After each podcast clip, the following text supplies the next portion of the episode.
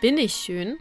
Das fragen wir uns heute in einer Stunde Dein Live auf M945 und reden unter anderem darüber mit einer angehenden plastischen und ästhetischen Chirurgin Dr. Victoria Hoffmeister. Sie verändert Menschen nach deren Wunsch, allerdings auch nicht immer. Nehmen wir mal an, es kommt ein Mädchen zu Ihnen, ähm, die ist mit ihrer Nase unzufrieden, weil sie meint, dass sie nicht perfekt ist. Mhm. Sie sind aber anderer Meinung. Wie gehen Sie mit so einer Situation um? Ich nehme die Patienten immer vom Spiegel und lasse mir wirklich zeigen, was stört sie. Und wenn die Nase beispielsweise einen kleinen Höcker hat, wo, sie, wo die Patientin sagt, der stört mich massiv, dann muss ich mir das auch zu Herzen nehmen. Wenn aber jetzt, sage ich mal, wirklich die perfekte Nase ist und die Patientin unrealistische Vorstellungen hat von dem, was man aus dieser eigentlich perfekten Nase machen kann, dann ist auch da ganz klar die Ansage meinerseits, dass wir da vielleicht nicht zusammenkommen. Dass ich ihr dann einfach aufkläre, okay, auch immer, wir haben ja auch vorher-nachher-Fotos, wo man immer zeigen kann, okay, das können wir überhaupt erreichen, so sehen andere Patienten aus, wie sehen sie sich im Vergleich, um den Patienten vielleicht auch so ein bisschen aufzuzeigen, die Situation ist gar nicht so schlimm, aber das ist sehr schwierig. Machen Sie dann auch Korrekturen, von denen Sie nicht überzeugt sind? Also auch wenn Sie in einem Aufklärungsgespräch gesagt haben, das ist nicht schlimm, aber die Patienten wollen es trotzdem weiterhin machen?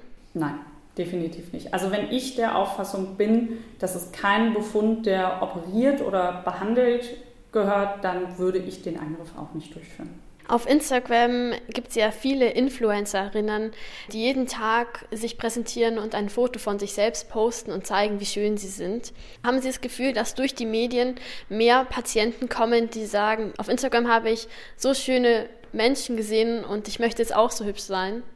Also ich glaube schon, dass der Druck durch die sozialen Medien uns alle sicherlich verändert hat und man auch sehr viel selbstkritischer ist, als man es vielleicht vor zehn Jahren war.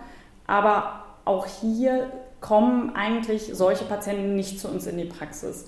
Das sind keine Patienten, die mit einem Role Model aus dem Internet kommen und sagen, ich habe das und das gesehen und so will ich aussehen, sondern die nutzen dann eher die sozialen Medien, um sich selber einen Überblick zu verschaffen, was ist vielleicht auch möglich, was gibt es für Eingriffe, aber dass Patienten explizit herkommen, um zu sagen, ich möchte so und so aussehen, das passiert nicht. Worauf ich hinaus will, ist einfach, ob ja die sozialen Medien halt das verändert haben, dass dadurch mehr Schönheitsoperationen stattfinden. Ich glaube schon.